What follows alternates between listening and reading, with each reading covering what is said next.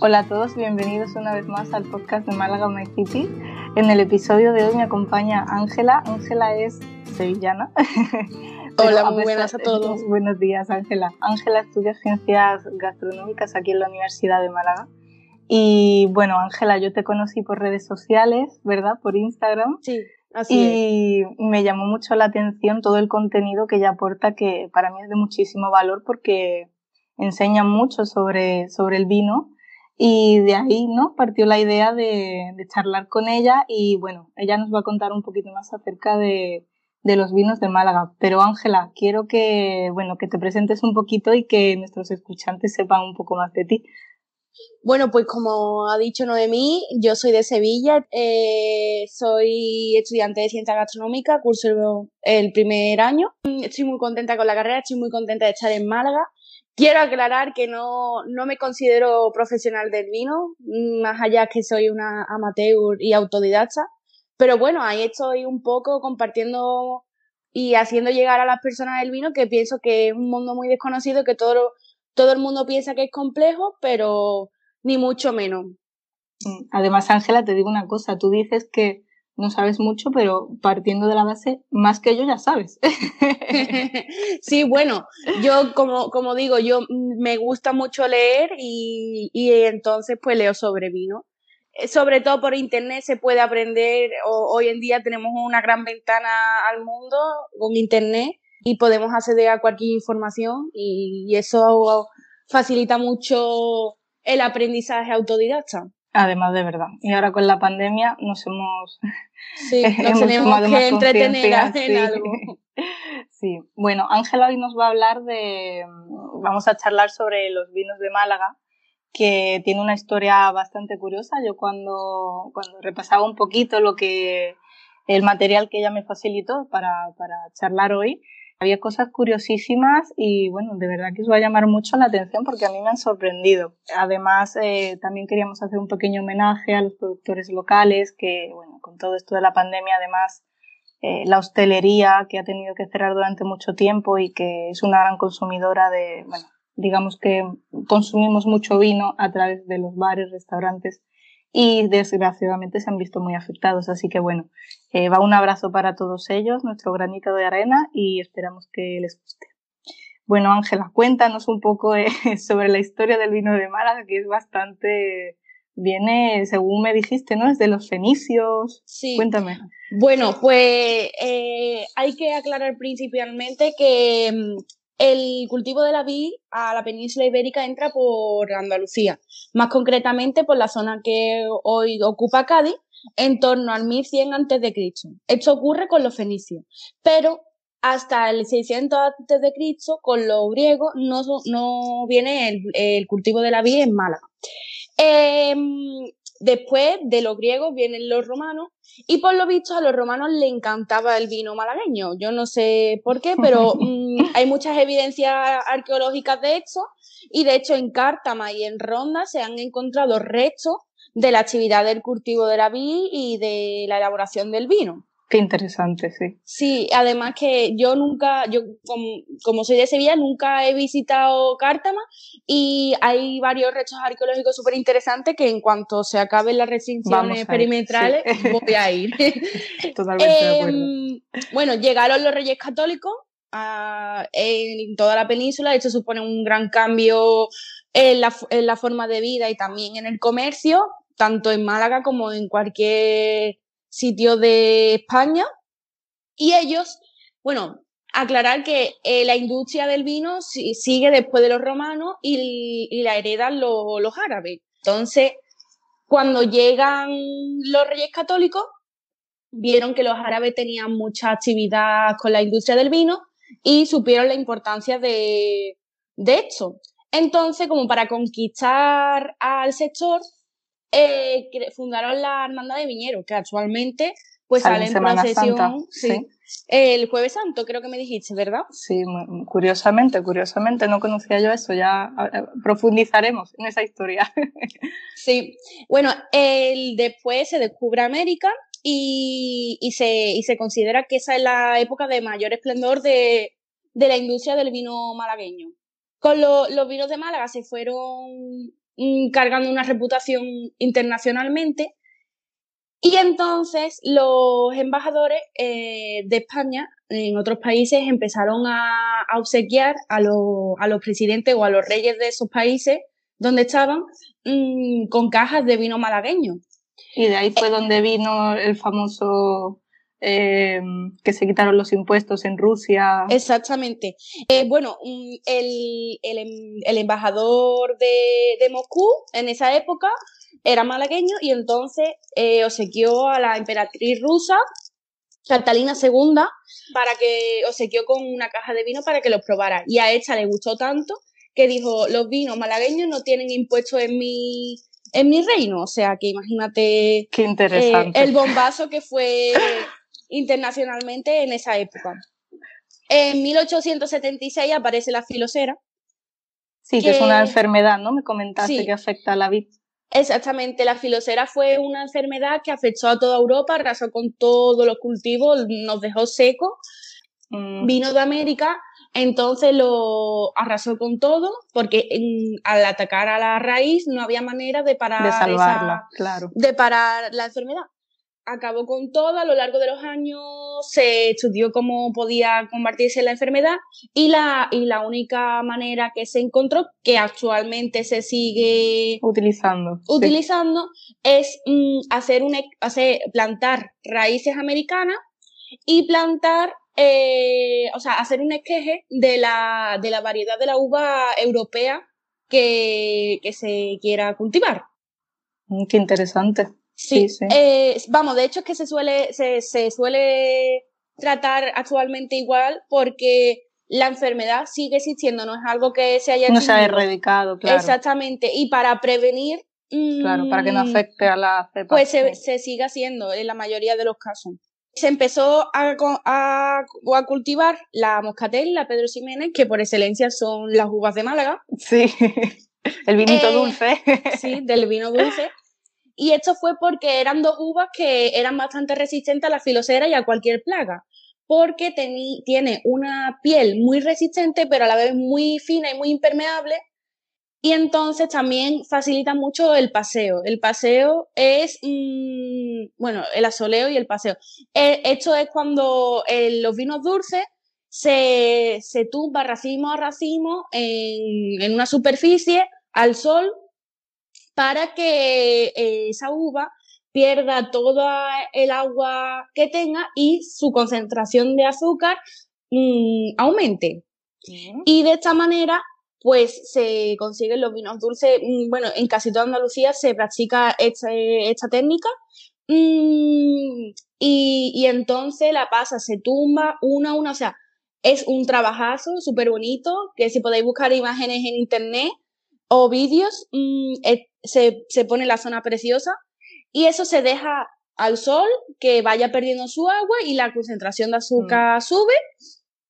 Y entonces cuando ya el bodeguero ve que está en, en, su estado óptimo que él necesita para producir su vino, recoge esa uva y ya la lleva a, a la zona de producción. Mm. Aquí vemos, Ángela, cómo esas tradiciones centenarias continúan vigentes ¿eh? a, día de hoy. Sí, en Málaga la verdad que en la zona de la Sarquía, eh, cuando ya se la, la época de vendimia y se acaba y se pone a, el asoleo, se pone la, las zonas de las bodegas preciosas. A mí me encanta, desde luego. Podéis buscar en internet imágenes porque las buscaremos, sí. Lo eh, recomendamos, ¿eh? Hacer caso. bueno, en 1937 se aprueba el reglamento del Comité de Gestión de la Denominación de Origen Málaga, o sea que se, se funda oficialmente la denominación de origen. Y otra cosa súper curiosa también, el vino de Málaga siempre ha sido muy importante de cara al exterior, de cara a, Europa. Entonces, en, después del 1937, cuando se funda esto, Mm, por cada una parte del impuesto de lo que se exportaba, se donó para el segundo gran impulso de la construcción de la Catedral de Málaga. Uh, madre mía, eso es, un, eso es un buen tema también a tratar más adelante. Sí. la construcción. porque hay, yo creo que... Hay sentimientos encontrados. Sí, exacto. Eh, tenemos a los que están a favor que termine la manquita. Sí. Y, y bueno, yo creo que prefiero que la dejen como está, pero es bastante interesante esto que, que, cuentas porque es bonito ver cómo la industria vinícola de, de Málaga ha sido y sigue siendo tan importante que, que contribuyó a la, a la, construcción de nuestra catedral, ¿no? que es uno de los monumentos más emblemáticos de la, de la ciudad.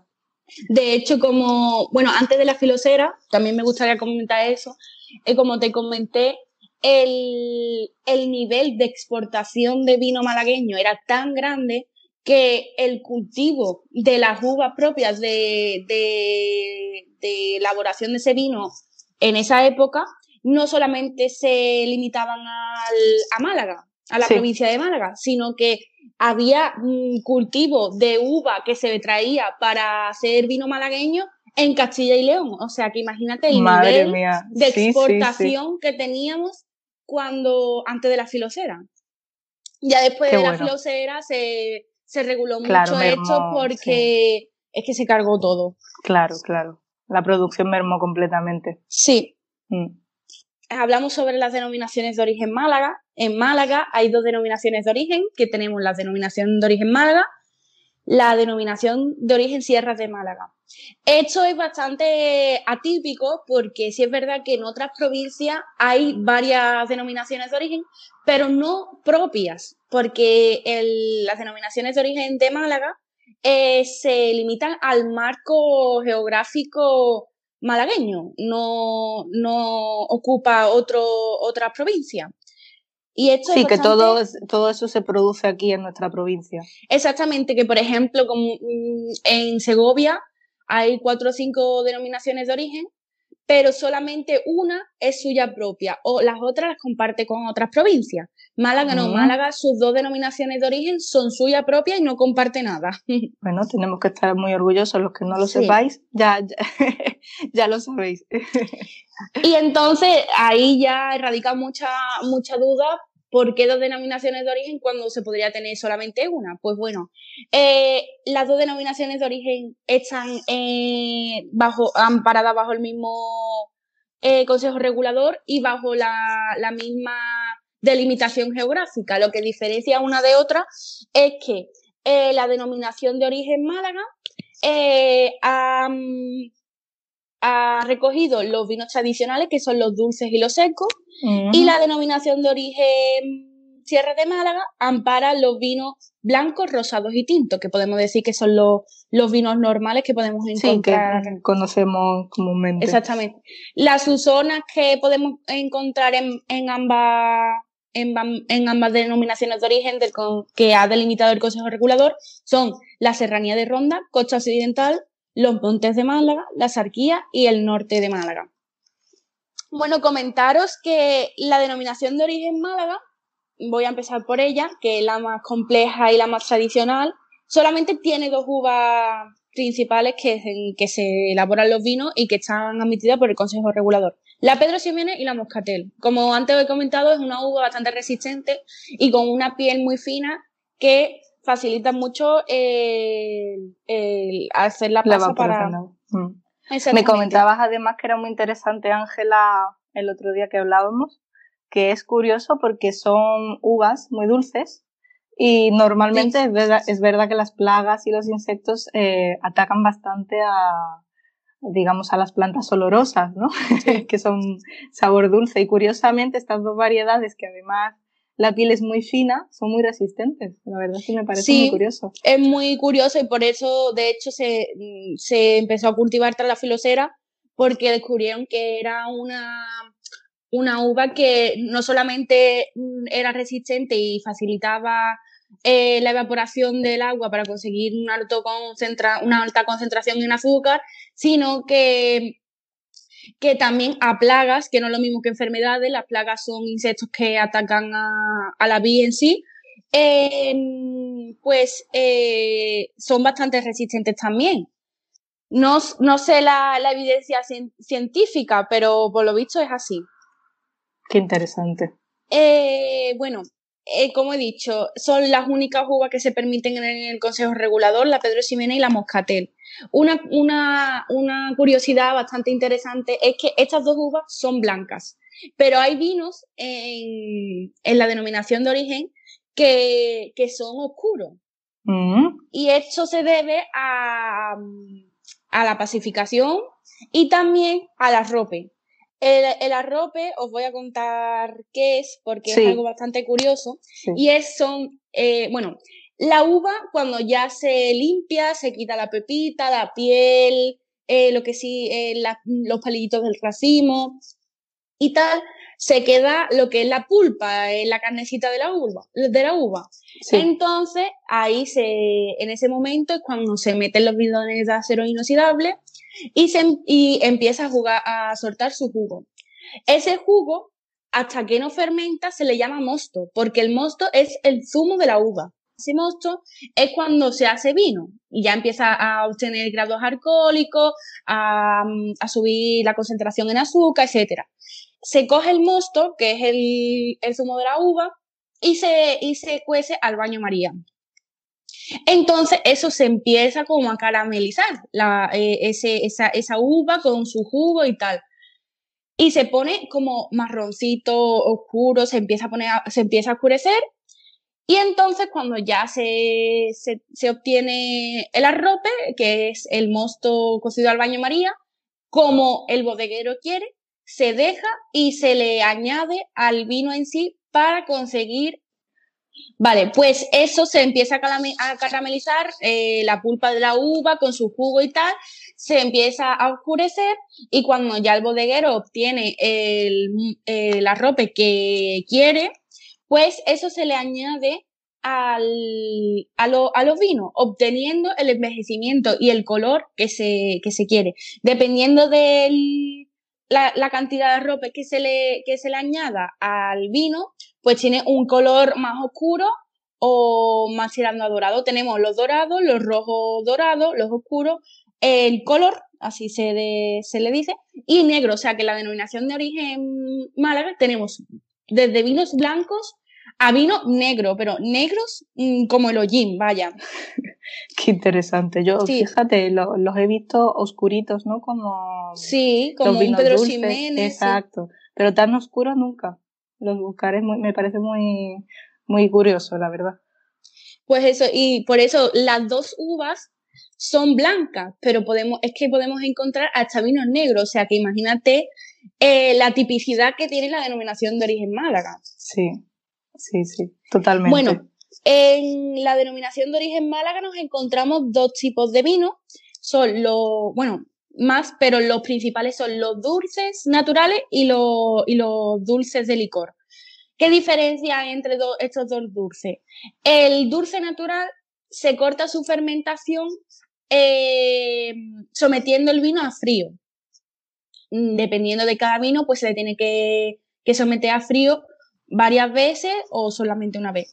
Y el- los vinos de licor, los vinos dulces de licor, lo que se le añade es alcohol vínico para cortar la fermentación. O sea, Claro, el, el dulce de licor se le añade mm, extra mm, del vino y el dulce natural no se le añade absolutamente nada, sino que se corta la fermentación sometiendo a frío al vino.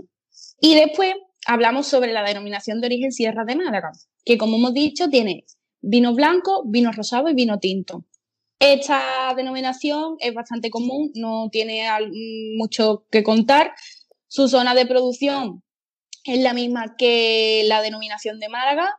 coinciden de- territorialmente. Exactamente, el marco geográfico que tienen es el mismo. Y después las uvas que, que podemos encontrar en esta denominación de origen es un poco también bastante comunes, como podrán ser la Moscatel, la Pedro Ximénez, Macabeo, Claro. mm, Sauvignon Blanc, eh, Riesling, Verdejo, Viognier. En, en cuanto a la tinta, Merlot, Shiraz, Tempranillo, Garnacha, mm, vamos, Una comunes variedad enorme, enorme para y- elegir. Exactamente, y que podemos encontrar en bastantes denominaciones de origen. Qué interesante. Ángela, yo te quería preguntar también sobre la denominación de origen de la serranía de Ronda, que también la he visto, pero no tengo muy claro. ¿Nos lo puedes explicar? Bueno, la serranía de Ronda es un indicador geográfico protegido, no una denominación de origen. Ah, Eh, la diferencia entre denominación de origen e indicación geográfica protegida, lo- lo- los dos, los vinos tienen relación con el territorio. Lo que pasa que la denominación de origen está regulado por un consejo regulador que se encarga de revisar la calidad de esos vinos y cada vino tiene que tener una calidad mínima para tener el etiquetado de esa denominación de origen, o sea que es como un certificado de calidad prácticamente. Y aparte, toda la- todos los procesos productivos de, del vino tienen que estar en ese marco geográfico. En cambio, en los indicadores geográficos protegidos, la diferencia es que sí que tiene una relación con, el, con la zona geográfica, que puede ser tanto de calidad, como pasa con la denominación de origen, o de reputación. Lo único, esto no está, esta- esto no está regulado por un consejo regulador, sino que lo regula el gobierno directamente. Y eh, la diferencia principal es que eh, la indicación geográfica protegida solamente uno de los procesos productivos de cualquier eh, alimento que tenga el etiquetado, uno solamente tiene que estar en la zona de que se, que se indican. Los demás pueden eh, haber estado en otro sitio, por ejemplo, ¿qué te digo yo? Em, el cultivo de la uva podrá haber estado en, en la serranía de Ronda, pero el embotellado se ha hecho en Sevilla. Mm, entiendo. Sí. En cambio, en la denominación de origen Málaga, estamos hablando de esto, todos los procesos productivos se tienen que hacer en, en, eh, en el marco geográfico que delimita la de- la- el Consejo Regulador. Eh, tanto el cultivo de la uva, eh, el- la producción del vino, em, el embotellado, todo. Tiene que haber un proceso productivo completamente local. Exactamente. Es que tú estás hablando, aprovecho además para, para hacer un guiño eh, a que consumamos nuestros productos locales, eh, que además, eh, tal y como tú nos lo estás contando, eh, me parece impresionante que cuando vayamos a un restaurante, que además lo estuvimos hablando, que tomemos un vino que sea lo mejor, que también son muy buenos, ¿eh? desde el respeto que a mí me encantan, un Ribera del Duero, un Verdejo, un Albariño, pero sin embargo que, que no apostemos tanto por los vinos locales. Así que aquí, Ángela, yo creo que tú estás de acuerdo conmigo, Sí, ¿verdad? yo, te lo. Sí. te lo comentaba porque me llama mucho la atención que tú puedas ir a Galicia y en, todo el- en todos los restaurantes te ofrezcan un Rías Baixa y después vas a un restaurante a Málaga, incluso te, te, te cuesta encontrar un restaurante que te ofrezca una denominación Málaga o una denominación Sierra de Málaga. Y evidentemente, esto es un círculo, si la hostelería apoya al, a los vinos de Málaga, habrá más producción porque se solicitarán más vinos, por lo tanto habrá más trabajo en la agricultura, en la producción del vino, eh, bueno, lo que conlleva una empresa, no solamente Claro. en agropecuariamente Transporte, hablando, transporte, claro. eh, administración, en fin, si todos nos ayudamos, todos vamos a salir beneficiados. Exactamente. Sí. Entonces, me llama, a, a pesar de que tú, si tú dijeras, es que hay que ver que los vinos de Sierra de Málaga es que no valen ni un duro, pero es que todo lo contrario, tenemos unas joyas que dices, madre mía, qué vinos. Y, y, y, y en un restaurante de Málaga, ¿por qué no me lo ponen? ¿Por qué no me ofrecen? Por supuesto, podrán tener un Rías Baixa, un Ribera del Duero, un Rioja, un, un Rueda, podrán tener millones de denominaciones, denominaciones de origen, un toro, pero vende primero, primero el, el de tu casa, primero vamos a darnos de comer entre todos. a Vamos a apoyarnos aquí, mutuamente, exacto, vamos a Exactamente, crecer y, y juntos. si, y si estamos bien y, Claro pro- que y sí. prospera la- todo, pues ayudaremos también al resto. Claro que sí. Entonces, Y además que los turistas yo creo que aprecian mucho ese valor añadido en nuestra oferta gastronómica, el poder probar, degustar los vinos que se producen aquí localmente, porque al final es, es lo que hacemos todos, ¿no? Cuando vamos fuera y viajamos queremos probar la gastronomía local, todo lo que se produzca en ese Sí. territorio. Por lo tanto, es importante, yo creo que, que aquí en Málaga deberíamos tenerlo en cuenta, siendo además un, un destino líder, eh, tenemos que apoyar eso y, y- y valorarnos, ¿no? Un poco más. Sí. pero con todo tenemos. esto, esto es una conversación que podríamos tener largo y tendido, Claro. porque es un, el turismo gastronómico es un fenómeno turístico que está en auge, que se, ni siquiera hay estudios oficiales, muchos estudios oficiales todavía, pero está en auge, todo el mundo aboga por el turismo gastronómico y es una pena que nosotros que tenemos una cultura gastronómica en Andalucía y en Málaga concretamente, yo, por ejemplo, siendo de Sevilla, eh, no, no había probado la viña ave o el gazpachuelo o mm, el ajo blanco hasta que llegué aquí. No tenía ni idea lo que eras. Entonces, o las locas, es que, eh, o los borrachuelos, por ejemplo, en, en Sevilla no hay borrachuelos. Entonces, ese desconocimiento local de, de, nuestra provincia, de nuestra, propia cultura, porque al fin y al cabo no es, no, no es la, la cultura de allí. Al final sabemos más la de allí que la nuestra. Entonces, tenemos que creérnoslo más y tenemos que, que, que, ayudarnos unos a otros y difundir también nuestro, nuestra cultura gastronómica, bueno, en fin, nuestra cultura en general, porque somos una comunidad autónoma y una provincia riquísima, con una diversidad buenísima, porque si analizas Andalucía, tenemos una diversidad mm, gastronómica, eh, cultural, eh, agropecuaria maravillosa y, y nos lo tenemos que creer más y vender más nuestros productos porque son productos que, que, que, que, valen la pena y que todo el mundo debería conocer y probar. Exacto, estoy totalmente de acuerdo contigo, Ángela. Nos vamos a quedar con esa idea, yo, yo creo que vamos a, a terminar cerca de aquí para quedarnos con esa, esa idea final, que yo creo que es de las más importantes que podemos sacar de toda esta conversación.